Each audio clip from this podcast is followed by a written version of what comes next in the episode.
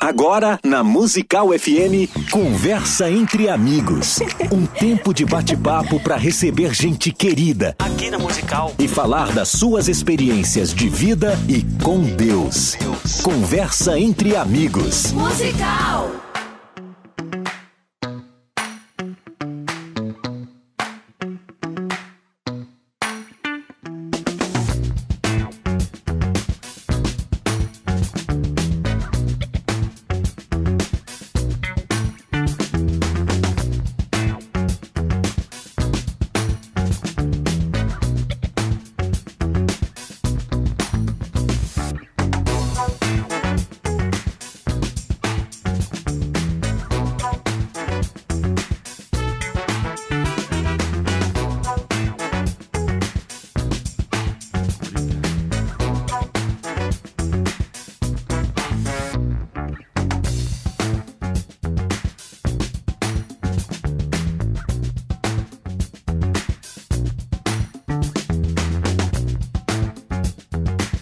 Dia na graça e na paz de Jesus. Eu sou o pastor César Cavalcante e mais uma vez, para a glória de Deus, está no ar mais uma edição do nosso programa Conversa entre Amigos. Nas manhãs, geralmente às segundas-feiras, o nosso tradicional debate dá é, lugar aqui a um, um lugar de conversa, né? Onde a gente traz aqui pessoas estratégicas da obra de Deus, pessoas que têm feito a diferença em alguma área né? E que vai edificar nossa fé.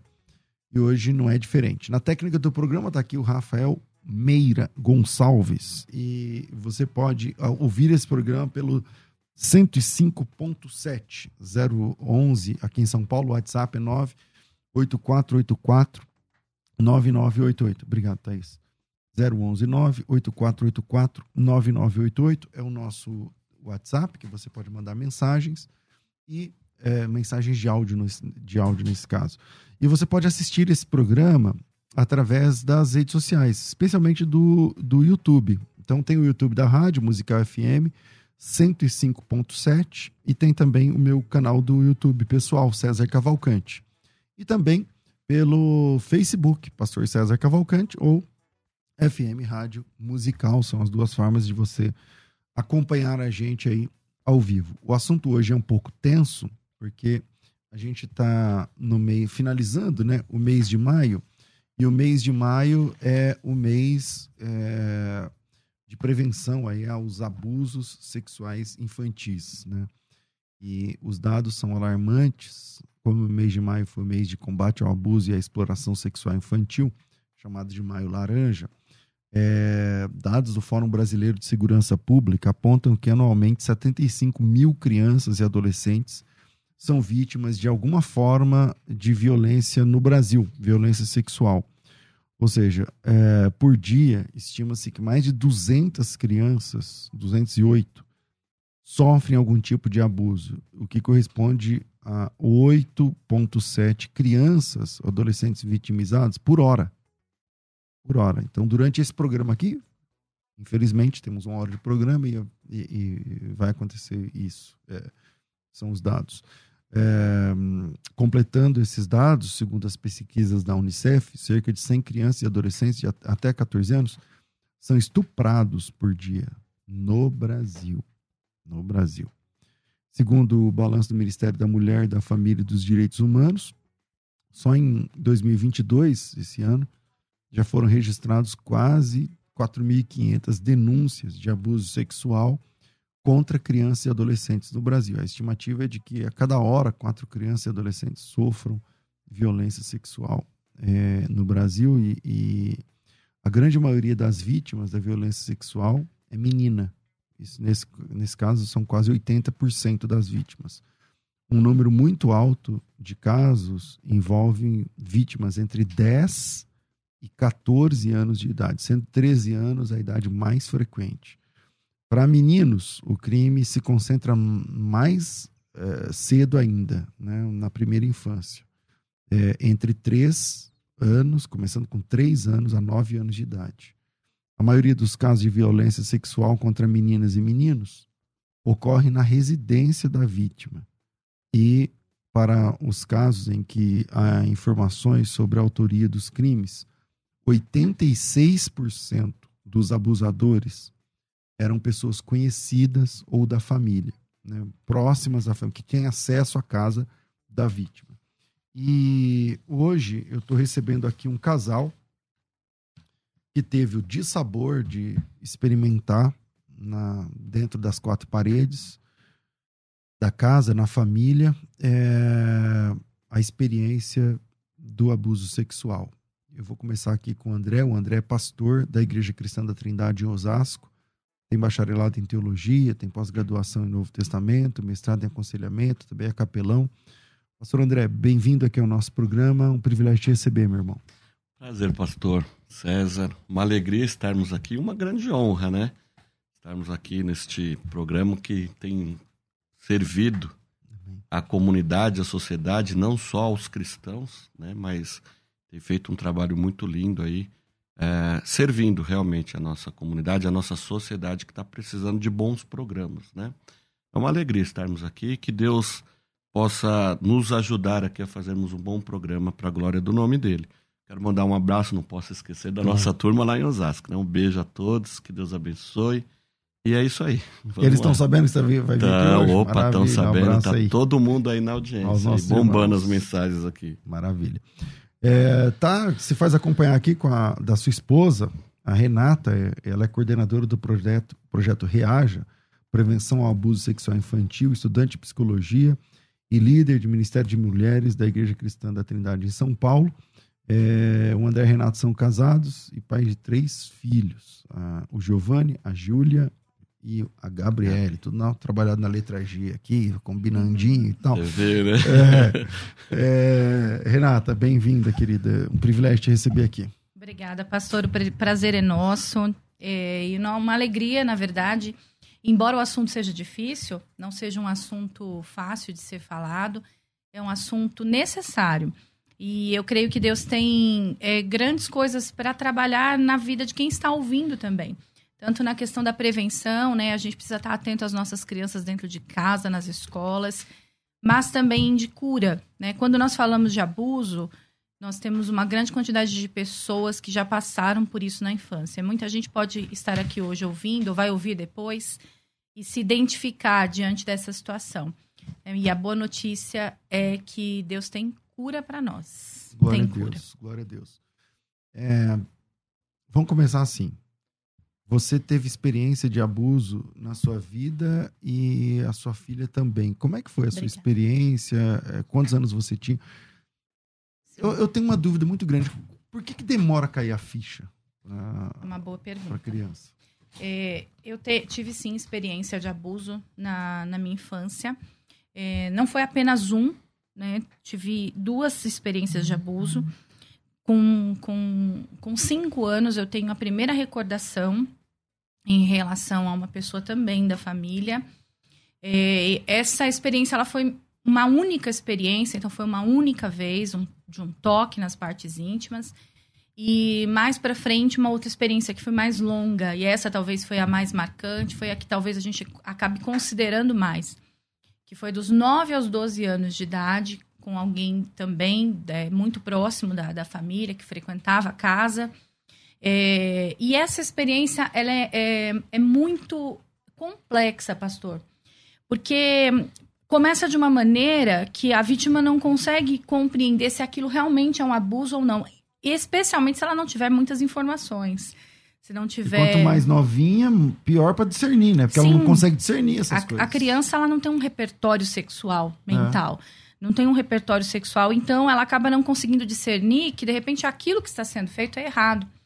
É, o abuso ele não começa de uma maneira escancarada. O abuso ele começa de uma maneira muito sutil.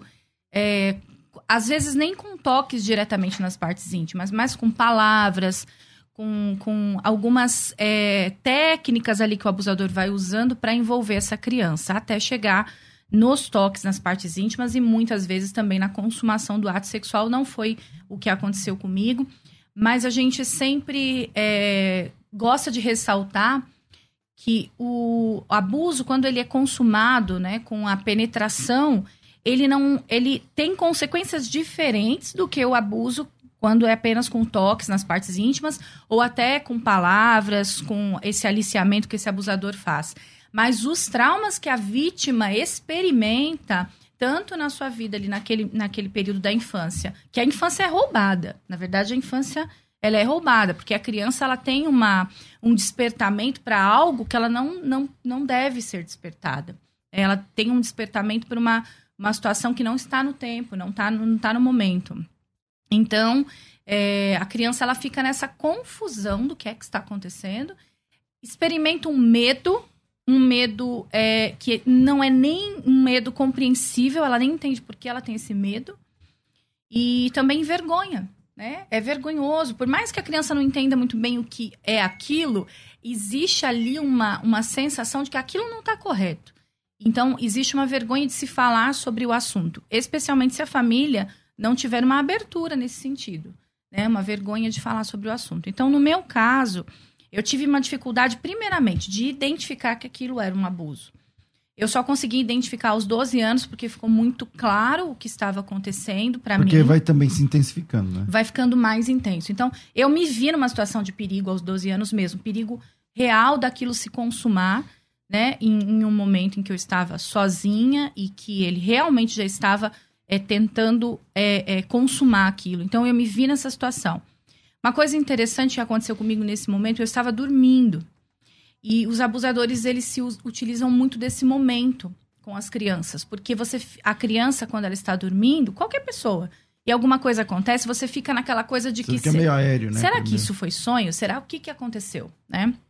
E nesse momento em que eu estava dormindo, é, eu acordei com, com essa pessoa em, né, em cima de mim, já tentando realmente fazer o que ele, que ele queria fazer há muitos anos, né? Já vinha uhum. trabalhando de, dessa maneira.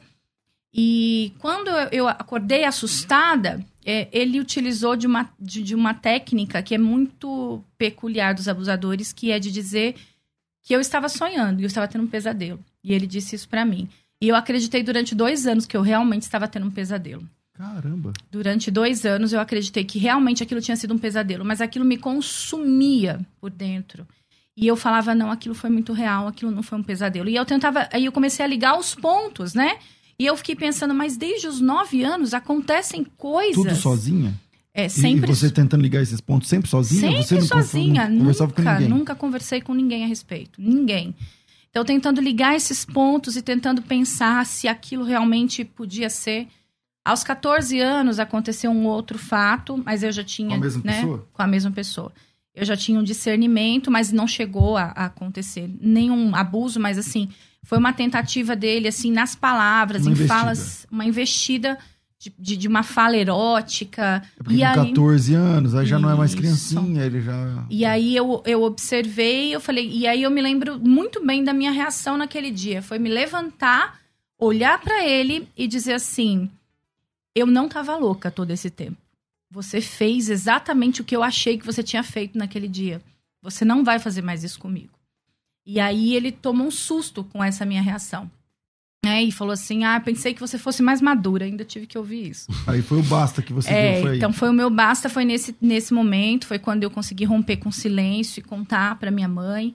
Foi muito difícil para ela, ela, ela acreditou, né, na minha fala, mas ela não teve recursos ali naquela época, né? Está falando aí de muitos anos atrás, recursos, não tinha informação para lidar com aquela situação. Eu ainda convivi com esse abusador por muitos anos. Basta mesmo, pastor, eu dei aos 37 anos. Caramba. Aos 37 anos foi quando eu dei um basta e disse assim: eu, eu perdoo realmente de todo o meu coração. O perdão, ele é um processo, não foi rápido, não dá pra gente falar de perdão de maneira banal. É um processo. Eu perdoo de todo o meu coração, mas eu não vou mais conviver. Eu não convivo mais, eu não vou colocar mais as, é, nem no as. mesmo teto que essa pessoa não não, vai dá, estar não embaixo no mesmo condição. lugar. E nem os filhos, né? Até porque, até porque não houve um arrependimento, não houve uma mudança, né, de, de, de comportamento. Ficou na, na área do mal entendido, não sei o que. Isso, mas Agora pra mim lá. tá tudo bem Aí entendido. você, você se casou com quantos anos? 17, 17 anos. com o André mesmo. Que bom, né? Que bom. Também, né? É. Agora é o seguinte, vocês são, então, são casados há um tempo e como que tá Ai, eu vou Quase tocar no 20. assunto, tá Pode bom? falar, Vamos lá. Tranquilo. Como é que foi a história da sua filha ser abusada? Vamos lá, vamos abrir o jogo então. É, a minha filha, ela sofreu abuso é, aos 12 anos, assim, que ela houve essa, esse entendimento, né? A Porque da mesma forma também começa antes, mas ela Isso. também não te Isso. fala Isso. e tal. Embora, como eu havia passado por isso, eu conversava com ela a respeito, falar, ela sabia do que havia acontecido comigo, mas não era da maneira como eu tenho entendimento hoje, né? Então, assim, a gente conversava e sempre falava, olha, se alguma coisa acontecer, você pode me contar, você pode me falar, né? E a gente é, faz isso, mas a criança, quando ela está passando, é uma coisa muito difícil. O abuso que a minha filha sofreu, ele tem um, um fato muito é, importante da gente falar aqui. Porque foi um abuso que aconteceu dentro da igreja. Ele aconteceu dentro da- das dependências da igreja, em momento em que ela estava ali preparando. Ela era auxiliar do Ministério Infantil na época. E ela estava preparando ali algumas, alguns desenhos, né, imprimindo numa sala, do lado do gabinete pastoral do André. Certo. E o André estava E eu lá. no gabinete pastoral. Então, esse abuso que ela sofreu foi dentro da igreja. A gente às vezes pensa que na igreja a gente Na igreja está que você é o protegido. pastor. Não, na sede. Na É sede. aqui, sede. isso, na, na nossa igreja, é, mas é, é me- é a mesma igreja, né? Que nós agora estamos em, Isso. não estamos em Osasco, mas é a mesma igreja. É a sede. ah. Isso. Então, assim, aconteceu esse abuso dentro da igreja. É, ela teve muita dificuldade, a princípio, também para identificar. Era uma pessoa muito próxima, era de próximo, confiança. eram amigos. Isso, uma pessoa de confiança, amigo, é uma pessoa que frequentava a minha casa, que a Da gente- igreja. da igreja, Sim. né, com um cargo de confiança. E a gente tinha essa dificuldade, né? Ela teve essa dificuldade. Ela, ela escreveu uma carta, pastor. Ela escreveu uma carta porque ela tinha dificuldades de falar a respeito. Uma carta pra você. Pra mim, uma carta endereçada a mim. E ela me chamou E ela tinha quantos anos? 12 anos. Mas o abuso tinha acontecido há quanto tempo? Tinha acontecido há um mês e meio. Ah, foi recente. Foi, rápido, perto. foi Ah. rápido. Ela conseguiu muito mais rápido é, processar, essa Processar, informação. entender que foi um abuso. Sim, sim. A gente tem aquela expectativa, né, como pais, enfim, que a criança conte imediatamente, assim que aconteceu. E a gente às vezes faz uma pergunta para a criança: por que que você não me contou antes? Por que, que você não me contou antes? Enfim, essa pergunta até a gente até orienta os pais quando a gente está fazendo o projeto. Nunca faça essa pergunta. É, a criança, ela vai contar quando ela tiver preparada e condições de contar. E Eu no caso mesma- dela, ela fez uma carta. ela fez uma carta. Essa carta E ela mesma entregou em mãos? ela entregou em mãos e ficou junto comigo enquanto eu li essa carta. Ela só, ela só não conseguia falar porque ela chorava muito. E eu me lembro de ler essa carta e a minha reação ao ler essa carta foi assim, é um turbilhão de emoções. Você já fazia psicologia? Ainda não. Tudo isso começou depois do Uhum, projeto, né? uhum. É um turbilhão de emoções e eu quando eu me deparei com aquilo, eu tive uma certeza. Eu não sabia o que fazer. Eu não sabia quais, quais eram os próximos passos. Eu não tinha informação alguma, mas eu sabia o que não fazer. E eu não seria omissa. Isso eu tinha em, em- como como De graça nem ficar pra não, é, não, ficar daria para Ah. ficar omissa em- diante dessa situação. Eu havia experimentado esse preço da omissão na minha vida e esse preço foi muito alto. Então você eu não sabia sabia o que fazer, mas você sabia que ia fazer alguma coisa. alguma coisa eu faria. E eu me lembro que é, eu me lembro de- dessas dessa ah, o reaja, né? É algo que eu, eu falo que começou naquele momento. Porque eu me lembro de olhar para aquilo e falar para mim mesmo: reaja. Você precisa reagir a isso aqui, você precisa reagir. E eu olhei para ela e falei: filha, é, eu não sei o que fazer. Eu abracei ela e falei: acredito em você. Eu acho que é importante você saber que eu acredito em você. Isso foi um alívio muito grande para ela. Eu falei: a gente não sabe o que fazer. O André é pastor lá na igreja, a gente não sabe como as coisas vão ficar. Eu não sei se as pessoas vão acreditar, o que, que vai Mas acontecer. vamos pra frente que Sim. Mas eu acredito em você. Tá, mas tá. Mas que, que, que tipo de abuso? Porque ele é, Uhum. tem níveis, né? Tem. O que, que, que esse cara Tem fez sim. com ela? Como foi? É, o abuso sexual, ele tem muitas formas de abuso. Né? E no caso dela, começou de uma maneira sutil, com algumas brin... parecia, eu vou colocar entre aspas, tá? Porque isso não é brincadeira. Algumas brincadeiras, sabe? Quando a pessoa ah, passa e dá um tapinha no bumbum, Mas sua sabe? filha tinha quantos Começa- anos então? ela tinha aí, deve, ela, ela acredita que isso começou entre 10 e 11 anos. Não se faz isso com a menina Não se dos faz. outros. não, entendeu? não se É. faz. Mas assim, quando ela teve certeza do abuso, esse, esse fato que Ela vai aconteceu lembrando aos que 12, começou assim. Isso, vai lembrando de outras coisas, né? É, então ela, ela lembrou de algumas coisas nesse sentido. Mas o abuso em si, é, que é o fato que entrou até no, no processo judiciário, é quando é- ele entra nessa sala onde ela está imprimindo essa, esses desenhos, as crianças, Na e ele- igreja. na igreja, Isso. na igreja. E ele realmente vai pra cima dela, sentada numa cadeira, e ele coloca, de fato, a mão nas partes íntimas dela. Ela, ela reage a isso de uma, de uma certa maneira, Mas em choque, em né? choque. Isso é muito importante da gente dizer. As vítimas de abuso se sentem muito culpadas, muitas vezes, por não gritarem, por não saírem correndo. E isso É, mas na É um hora. choque. porque cria um. Um bloqueio. bloqueio. Um bloqueio. É um choque, você não acredita no que está acontecendo. Ah. É real, isso não até mulheres adultas que sofrem abuso, a gente percebe, né, é, notícias de transporte público e tudo, não conseguem reagir.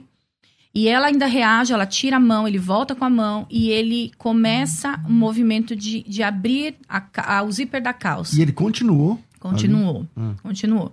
Né, nesse momento, minha filha mais nova, né, na época, com cinco anos, ela entrou na sala. A porta não estava nem fechada. Ah, Ela entra na sala e ela diz assim pra ela: é, Ju, o pai, o pai tá te chamando. E a Júlia consegue sair correndo da sala, ele se arruma e, enfim. E quando ela sai dessa sala, ela vai procurar o André. O André não estava chamando ela. Eu tava na sala ao lado, É, não estava mas eu não chamando. estava chamando. Né? E a gente hoje entende, né, que esse pai era o próprio Deus, tirando ela daquela situação, Caramba. né? Então, foi dessa maneira que aconteceu. A princípio, ela ainda teve dúvidas se isso tinha sido um abuso. Ainda teve dúvidas. Né? É, me lembro dela contar que ela fez uma pesquisa na internet antes de me contar, para saber se esse toque na parte íntima realmente era um abuso. Meu Deus. É, então, assim, a, a e qual foi o informação. próximo passo diante de... Você leu a carta e falou, "Pô, tá, beleza, também não sei o que fazer, mas sei que vou fazer alguma coisa. Isso. Mas e aí, como que...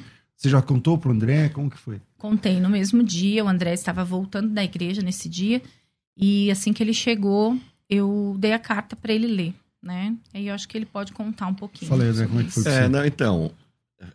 foi irreal aquilo, né? Eu falei, meu, não pode ser. Aí quando tá o nome na carta, eu falei, meu Deus, o que, que eu faço? O tal, é. que, que eu faço? Que até então o irmão querido ali e tal. É. Então, sempre falei, bom, vou ligar pro pastor. Tinha acabado de ir na casa dele, né? Eu tava lá na igreja, lá perto dele, liguei pra ele de volta. Falei, pastor, tá acontecendo isso.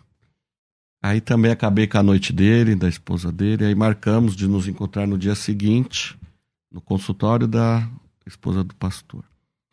E lá nós conversamos e nós fomos acolhidos, né? O pastor disse: nós temos aqui que tomar uma providência, né? A esposa do pastor disse: ó, nós já temos a verdade.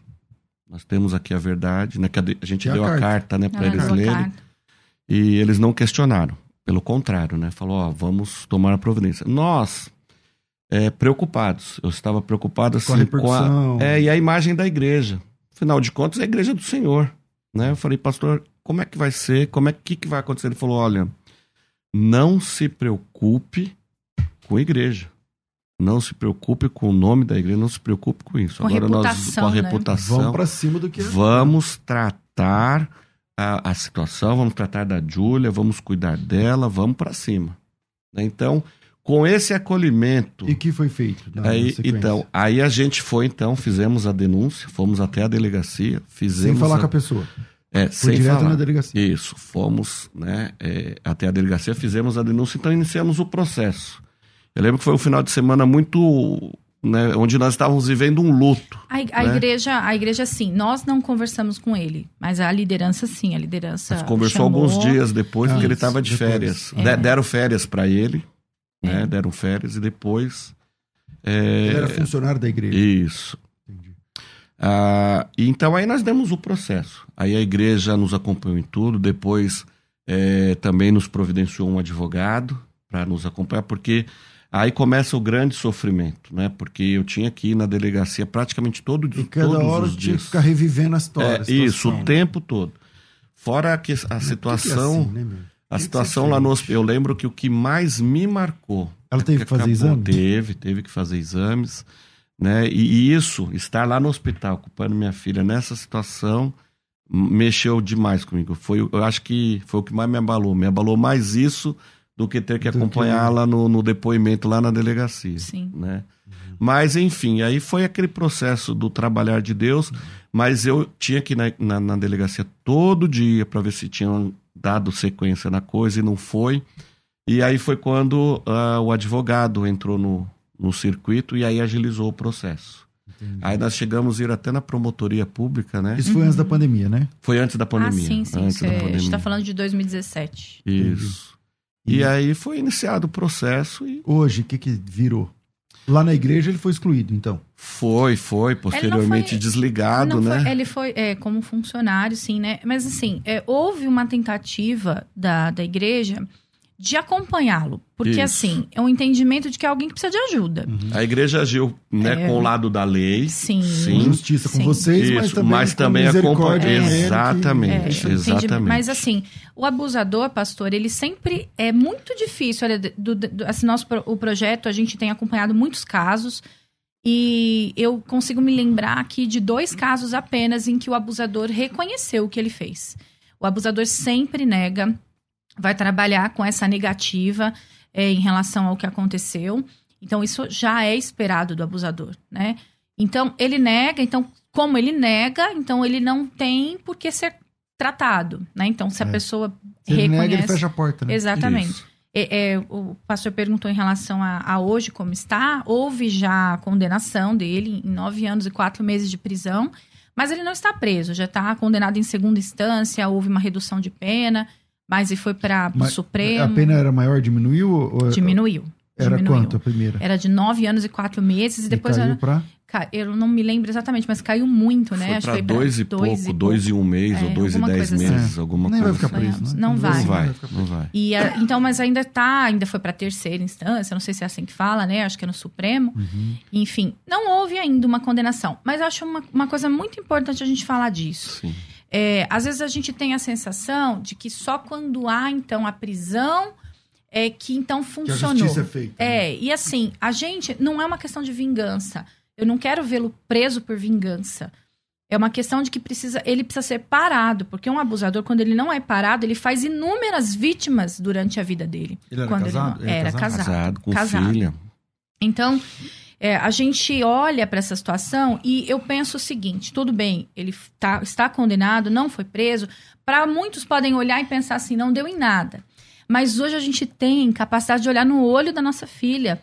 É, que no, é o que nos importa. Que nos importa. Né? Se a gente não tivesse feito nada, se a gente tivesse se omitido por conta de, de medo de enfrentar esse processo, ou de não colocar o nome da igreja em, em jogo, ou qualquer outra coisa, medo de, de exposição. Ou até mesmo de não confiar na justiça. Sim. Né? Porque, porque a gente sabe como demora é. tudo no Brasil, como é que processa na cabeça tudo. do pai esse negócio, cara? Porque tudo, tudo bem, é, o ministério, o chamado, ok, mas o homem, acho que ele fica um pouco mais e... nervoso nesse momento. Como Sim, que, pastor. Mais protetor. Eu, né? eu, eu chorei muito. Eu tive um tempo de luto, eu chorei demais por, se, por me sentir impotente.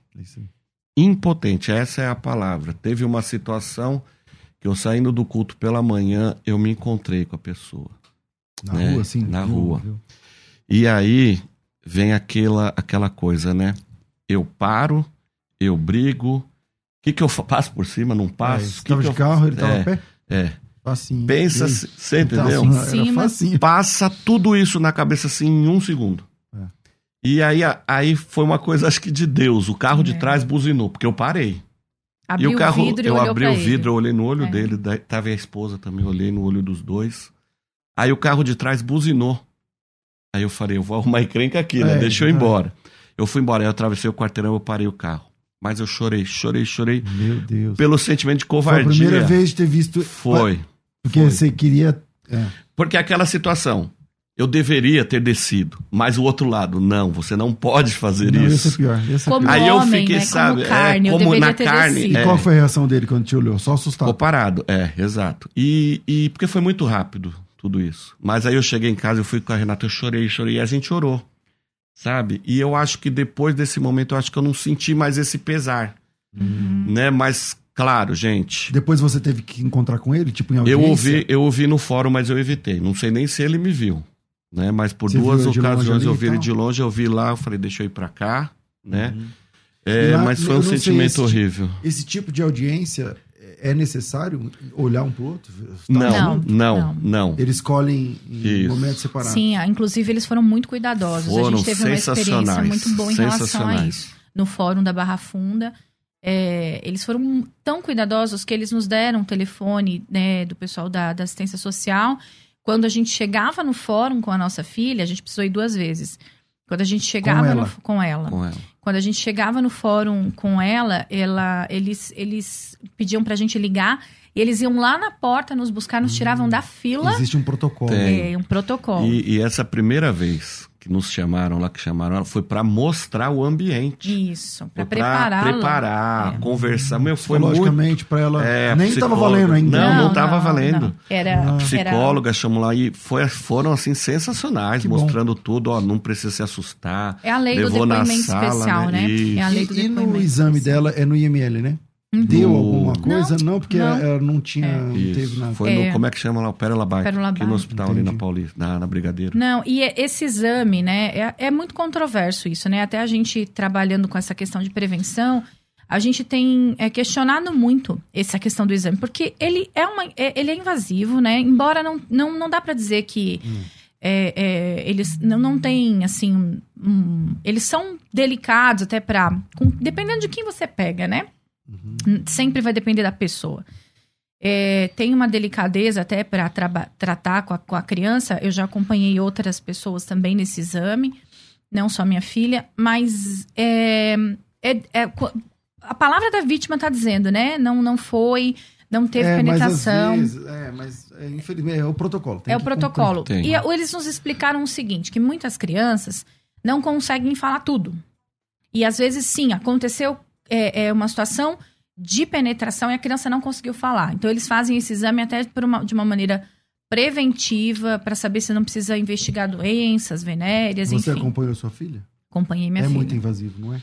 É, é difícil você ver uma criança de 12 anos passando por um, por um exame ginecológico. Que é um Exato. exame ginecológico É um exame, exatamente. né? Eles tiram fotos, enfim. Não, no exame ginecológico a gente não faz fotos, né? Mas nesse, nessa situação ela, ela acaba fazendo isso. Mas a gente preparou bastante ela antes disso, Entendi. né? Pra, pra- Se ela já pra- sabia que chegar lá ia deitar na cama, o Sim, negócio e tal. sim. Bom, eu tenho que fazer um intervalo, mas eu volto já já com esse com esse essa situação, né, que a gente está tratando aqui hoje, bastante delicada, mas profundamente importante. E no próximo bloco eu queria falar como é que nasceu. é, bom, a gente já está entendendo como que nasceu, mas o que que lida o projeto Reaja e, e- e vamos tentar também alertar os ouvintes. Vira aí e a gente volta já. Vai. A Musical está de aplicativo novo. Entre na loja de aplicativos do seu celular e baixe a nova versão.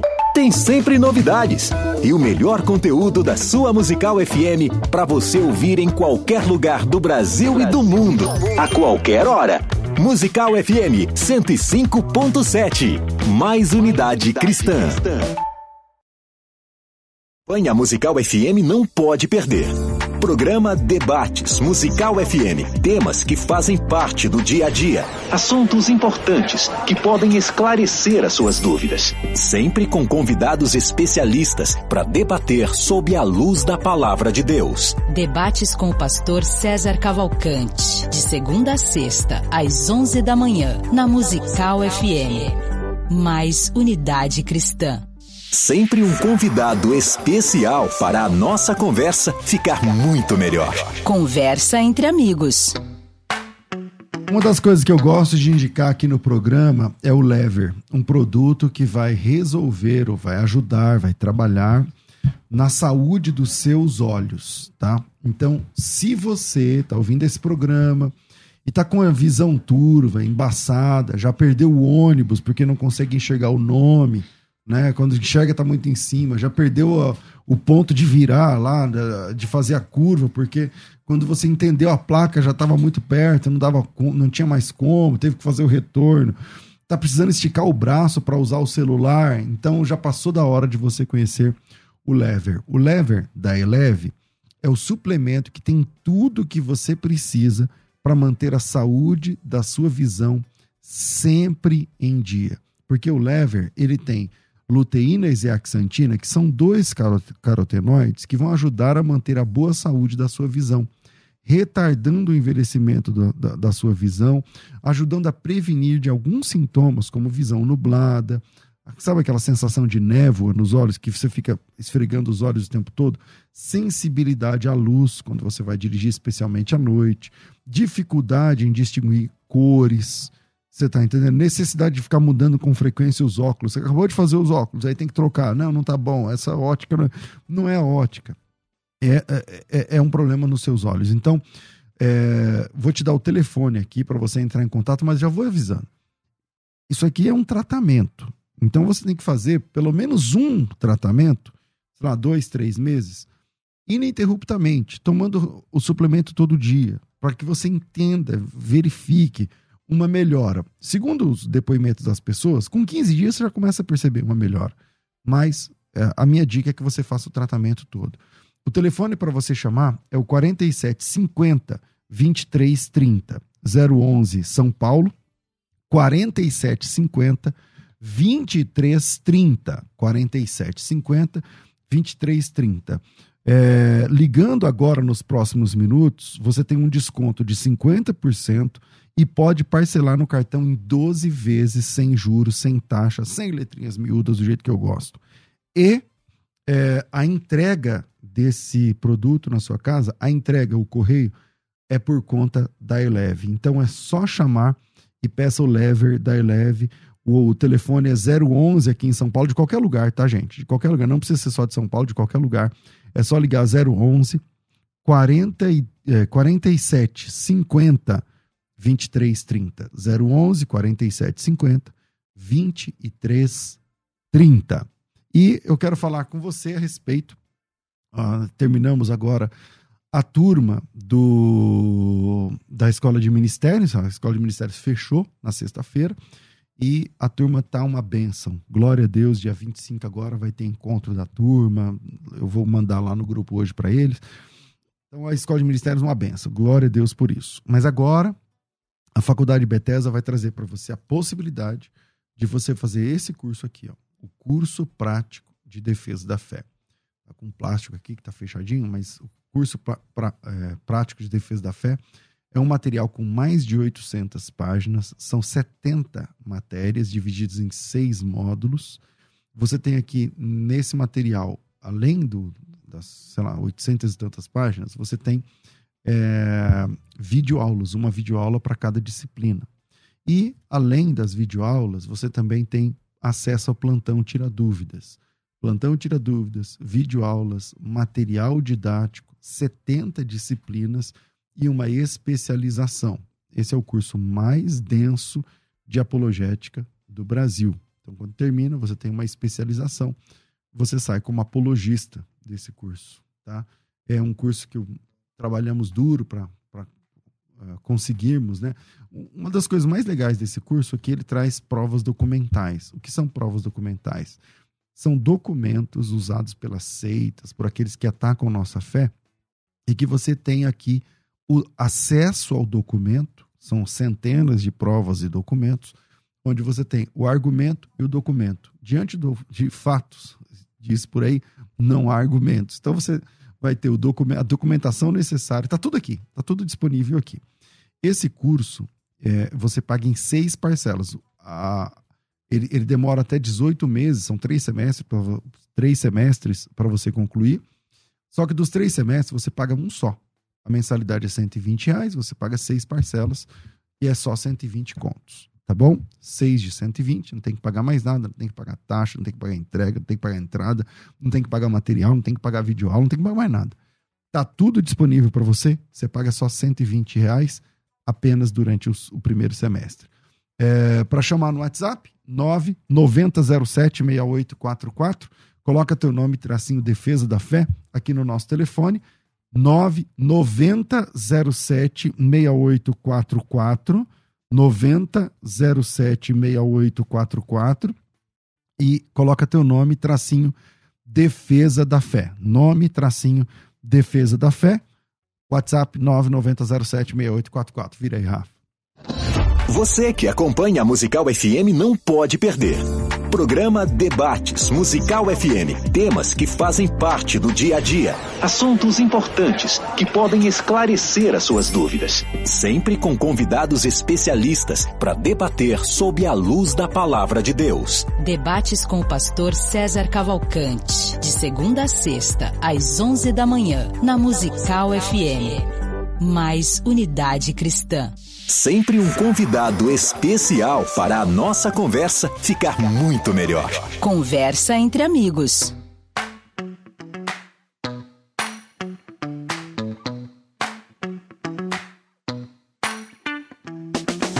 Estamos de volta com o nosso programa Conversa entre Amigos. O assunto né, bastante complicado, a questão do, do abuso infantil. Renata, esses números, não sei, eu acho que quando a gente fala de abuso, a estatística ela nos dá uma ideia, mas nunca vai acertar o número, porque porque a maioria dos abusos a pessoa não abre a boca, não, não fala nada. A maioria. É, essa, esses números que a gente tem, embora são assustadores e alarmantes, é, eles não demonstram é, nem perto da realidade. Porque o silêncio, pastor, ele é o maior aliado do abuso do, da dinâmica do abuso sexual. Especialmente do abusador, né? Principalmente caso, do abusador que vai fazendo ali de uma maneira que a criança não vai contando, então o, o silêncio é o maior aliado. Por que, que a criança não conta? É, existem muitos fatores que fazem com que a criança não conte. O primeiro é a vergonha, o medo de não ser levada a sério, né? Muitas pessoas podem achar é melhor resolver isso ali dentro da família, né? Ou melhor resolver isso ali dentro da igreja. É, eu ouvi do advogado, do advogado de, de defesa desse abusador, ele perguntou assim pra gente: vocês procuraram ele para conversar, né? Falei assim: olha, nós não fizemos isso, eu não tinha condições de fazer, eu tô sendo honesta, eu não tinha condições de fazer isso naquele momento. Eu tinha a minha filha, eu conheço a minha filha, é, é, e a gente viu e, e, e ela estava falando a verdade. É, e a, a, gente até pode falar um pouco disso também. É muito difícil uma criança mentir a respeito Mas disso. Mas se você procurasse ele, ia ficar pior, porque é, ia virar uma briga. Sim. É, e aí... aí ele ia falar que não, sua filha ia falar Isso. que sim. Você é o pai, você, você vai ficar contra. Você nunca... Não é legal. Uma coisa que a gente fala como projeto e a psicologia também, você nunca confronta uma criança com um abusador. Nunca faça isso. Quando você faz isso, você está cometendo um segundo abuso, é o abuso psicológico contra a criança. Então, tipo, chamar os dois e fazer uma cariação. Nunca faça isso, nunca. nunca. Isso é, é, é, pior do que o abuso sexual. Então, esse, esse advogado, ele chegou a me perguntar isso e ele falou assim, mas você poderia ter resolvido isso na conversa. Ele chegou a dizer isso para mim, ele na frente ju, da juíza. E aí eu falei para ele o seguinte, falei, doutor, um, a gente resolve na conversa quando algo é, aconteceu que nos chateou, pisou no nosso pé. Isso a gente resolve na conversa. Crime, a gente resolve com a justiça. Não dá para você tratar crime dentro da igreja, em qualquer lugar, dentro de casa, como se fosse é, só um deslize. Crime é crime. Abuso sexual é crime. A gente trata isso como se fosse algo menor. Esse advogado lascou mais ele ainda. É, verdade. Qualquer juiz, diante de uma. uma... De uma fala dessa. É, é foi uma fala isso? muito. Infeliz eu achei que foi uma fala muito infeliz. Piorou. É, mas esse silêncio, como o pastor bem colocou, é, a criança ela tem muita dificuldade de contar, justamente até por conta dessas dúvidas que geram na sociedade. Ela, elas percebem essa dinâmica, né? De pessoas que não acreditam, o abusador, às vezes, ele usa de algum tipo de ameaça. Nem, nem sempre. A ameaça, às vezes, nem sempre é verbal. Ela é subentendida, né? É, você vai contar, mas olha quem eu sou e olha quem você é. A criança está sempre num patamar abaixo. A gente, a gente vive numa sociedade adultocêntrica, em que a criança não tem querer, a criança não tem falar, a criança não tem o, o que querer. Ela não tem o que falar. Então, a gente não ouve as crianças. Então, a, como que uma criança vai dizer algo contra um, um abusador que normalmente é alguém confiável? Então, é, o silêncio ele é o maior aliado e acaba fazendo com que esse abuso se perpetue. Bom, sabemos que assim nasceu o Reaja. Qual que é a ideia do projeto Reaja? O Reaja ele trabalha em algumas frentes. E a nossa primeira ideia, nosso nosso foco principal é a prevenção. A, a nós temos mesmo esse. Ah, que legal, tá aparecendo aí na tela. Valeu, ah, Rafa. bacana, bacana. É. Tem o nosso Instagram também. Uhum. É, nós cremos, pastor, que é possível chegar antes do abusador. Chegar com informação nas crianças antes do abusador. Essas imagens são da onde? É, de uma, duas Sul. aldeias indígenas que nós estivemos no Mato Grosso do Sul, em Dourados, um pouquinho antes da pandemia. Uhum. É um local onde a informação não chega, né? Um local onde há muitos abusos. Há muitos é, índios, né? E o índio lá acontece muito. Muito. Acontece por muito. parte é, é, de caciques, inclusive, uhum. né? Então, assim, a gente teve muitas experiências Igrejas. nesse sentido. Igreja, né? Aí, lá na aldeia. Foi uma experiência interessante. Como é que é a ideia de trabalhar mais com a prevenção? É, vamos lá, vamos dicas, né? A mulher, a mulher que está grávida agora, tá, quero ensinar minha filha ou meu filho. A mulher que tem o, o pai ou a mãe, sei lá, que tem filho de um ano, dois, três, quatro. Tá, como que é essa prevenção? Tá. O que, que dá para adiantar aqui? Todas as idades você já pode trabalhar com prevenção desde a fralda. Quando você está trocando uma criança, é, mesmo a gente acha que a criança não está entendendo nada, né? Mas quando você troca com uma, uma criança e você está ali limpando, passando uma pomada, você já pode ir dizendo para essa criança: olha, pedindo licença, porque aquilo é uma parte íntima dela. Quando você vai incutindo na criança que aquela é uma parte íntima, que mesmo a mãe ou mesmo o pai está tratando aquilo com privacidade, a criança vai criando nela um mecanismo de defesa de que assim, se o meu pai ou minha mãe está tratando isso com privacidade, por que qualquer um vai vir tocar aqui sem ter essa, essa, esse cuidado? Então, na fralda, o pai, a mãe vai trocar essa criança, a avó, quem que quer que seja que esteja responsável por esse cuidado, já vai dizendo, olha, aqui é uma parte íntima sua. E diga o nome correto. Não, né? mas quando a criança tem quando? De bebê? De, bebê, de um está tá tratando com crianças de seis meses, um ano. Você vai trabalhando isso com a criança desde cedo. É algo que você vai é, incutindo na cabeça da criança de uma maneira natural. Isso e não, não, não que é a ideia algo... é, opa, ninguém mexe aqui. Isso, Isso, você vai dar um banho na criança, você vai falar, olha, agora mamãe vai lavar sua vulva. O nome correto é vulva. Então, às vezes a gente chama de vários nomes, né? Hum. Coloca um monte de apelido como se o nome correto fosse feio, como se fosse algo vergonhoso. O nome correto é vulva, o nome correto é pênis. Então, a gente ensina as crianças os nomes corretos das partes íntimas tem o bumbum também, as nádegas, as meninas têm o seio. Tem, é muito complexa a questão das partes íntimas, né? Que a gente estava até conversando um pouquinho fora uhum. do ar sobre abusadores que começam até com beijinhos no pescoço, tenta beijar na boca, enfim. Mas a prevenção ela começa com informação. Então você vai é, trabalhando na criança que aquela parte do corpo dela é, ninguém toca de qualquer maneira. E a, quando o pai ou a mãe diz assim, ó, até mesmo eu eu estou aqui te limpando, mas é um toque rápido. Estou passando essa pomadinha para cuidar de você, é um toque rápido. O abusador ele não vai vir dessa maneira, né? Então ninguém brinca com a sua, ninguém faz cócegas na sua parte, ninguém dá tapinha no seu bumbum, ninguém faz esse tipo de coisa. Se isso acontecer, você pode me contar. A gente trabalha sempre com a criança para ela saber quem são as pessoas de confiança para quem ela pode contar né? E ensinar para a criança sobre limites corporais, tanto nas brincadeiras com outras crianças. Tá, mas a gente sai dessa ideia dos, das partes íntimas, né? Porque o abusador, ele não precisa ser uma parte íntima para se configurar um abuso, na minha opinião, né? Sim. né? Então, como que você prepara a criança para falar assim, tem como você tocar no ombro de uma criança e tem como você tocar no ombro da criança com, maldo, Sim, com maldade. maldade. Então, como, como entender? Como... É, a gente é, fala para as crianças assim, pastor, no nosso projeto, né? Que Deus colocou dentro delas um radarzinho.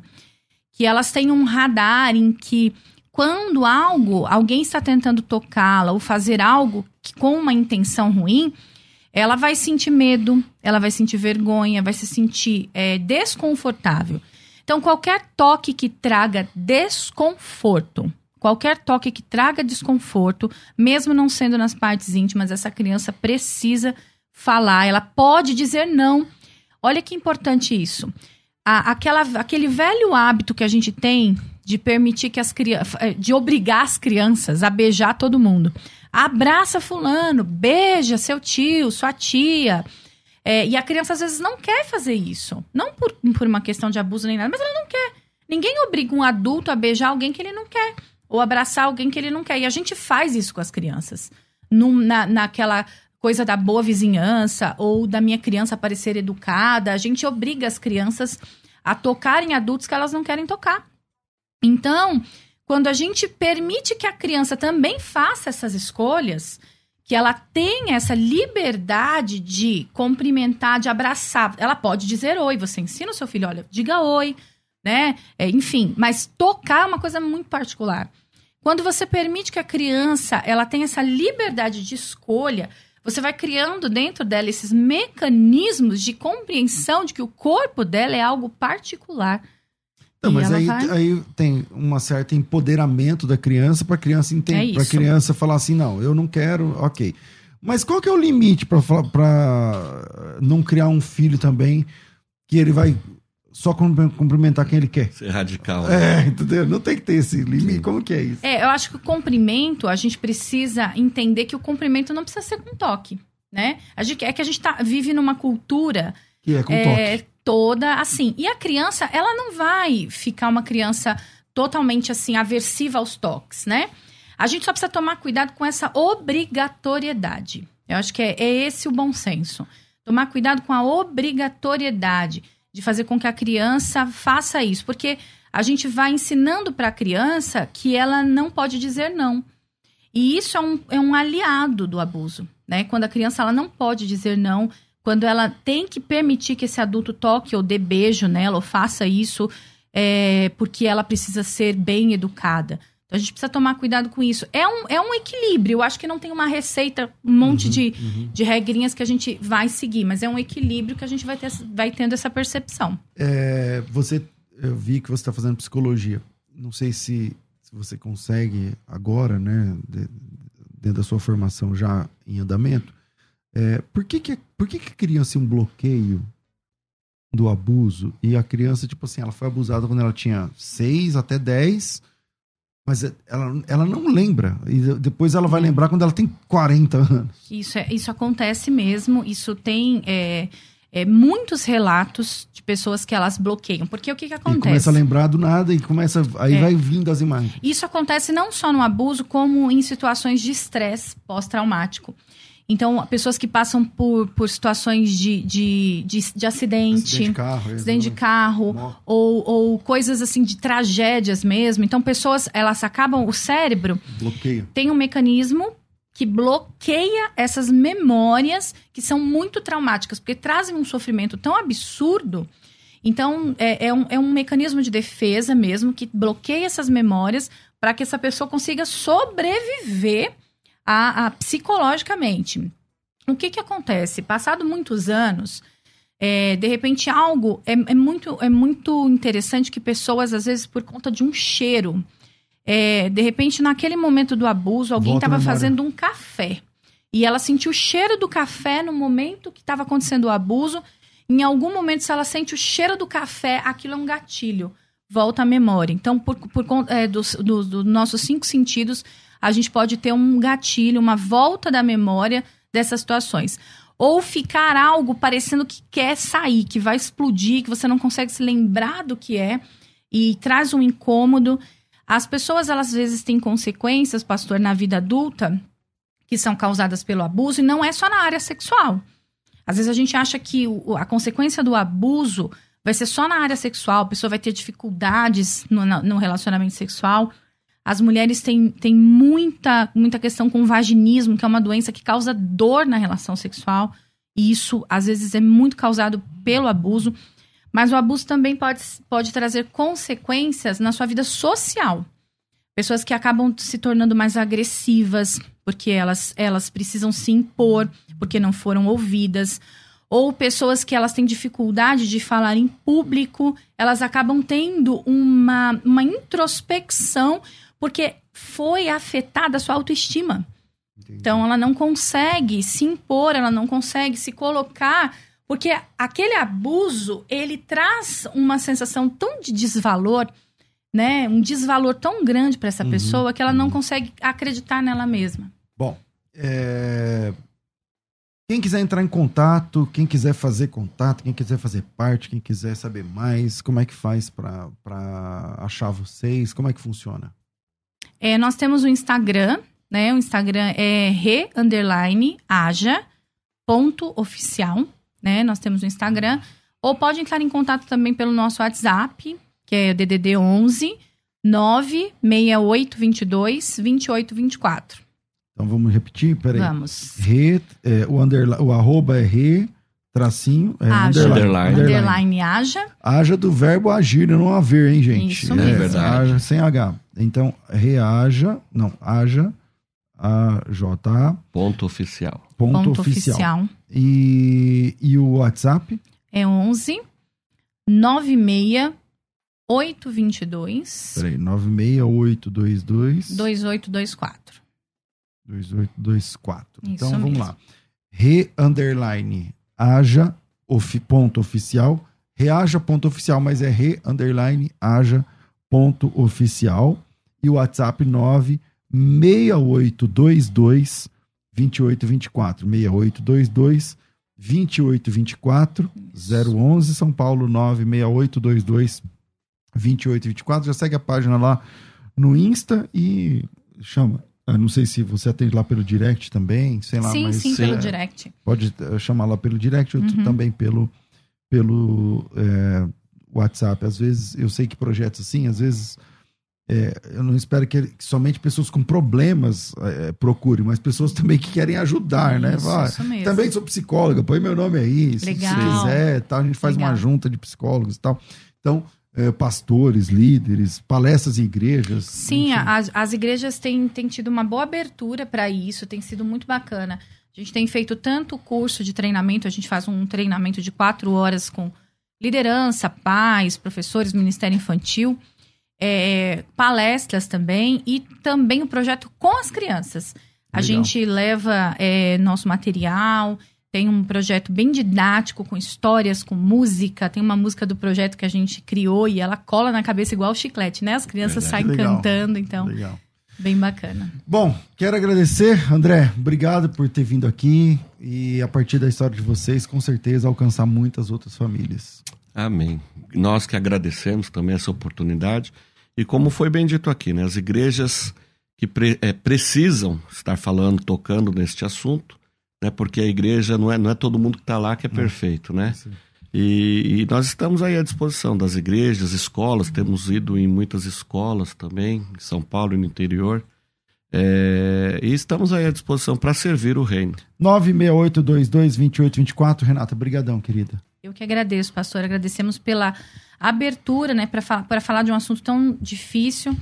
Sei que muita gente, às vezes, acredita que esse é um assunto que não deve ser falado, né? Tem uma dificuldade de falar sobre, é, tem até uma dificuldade, às vezes, em nos ouvir, né? Sim. em relação ao que a gente expõe sobre a nossa filha, mas a minha filha disse uma coisa que eu queria encerrar com essa frase. Primeira vez que nós fomos falar a respeito disso em público e a gente a- é, falou com ela, né, sobre isso, se teria algum desconforto para ela e ela disse o seguinte: quem tem que ter vergonha disso é ele e não eu. Amém. E isso para mim é o que fica no meu coração. Que bom. Glória a Deus. Quem quiser saber mais, re underline haja ponto oficial ou WhatsApp 96822 2824. Rafa, obrigado. Deus abençoe a todos vocês. Eu fico por aqui. Às duas da tarde eu volto com o programa Crescendo no Afé. Tudo isso e muito mais a gente faz dentro do reino, se for da vontade. Dele. Você ouviu? Conversa entre amigos. O papo foi excelente. De volta na próxima semana. Musical FM. Musical!